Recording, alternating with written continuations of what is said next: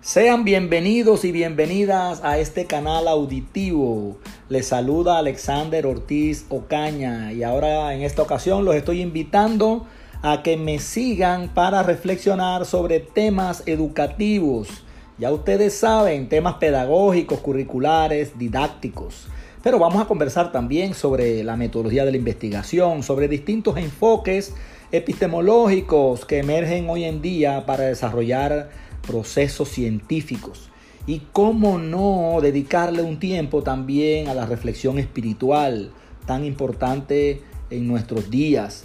De manera que vamos a conversar sobre temas afectivos, temas emocionales. Vamos a dedicarle un tiempo a reflexionar sobre el ser humano, el éxito, la felicidad, la espiritualidad humana. Síganme, un abrazo.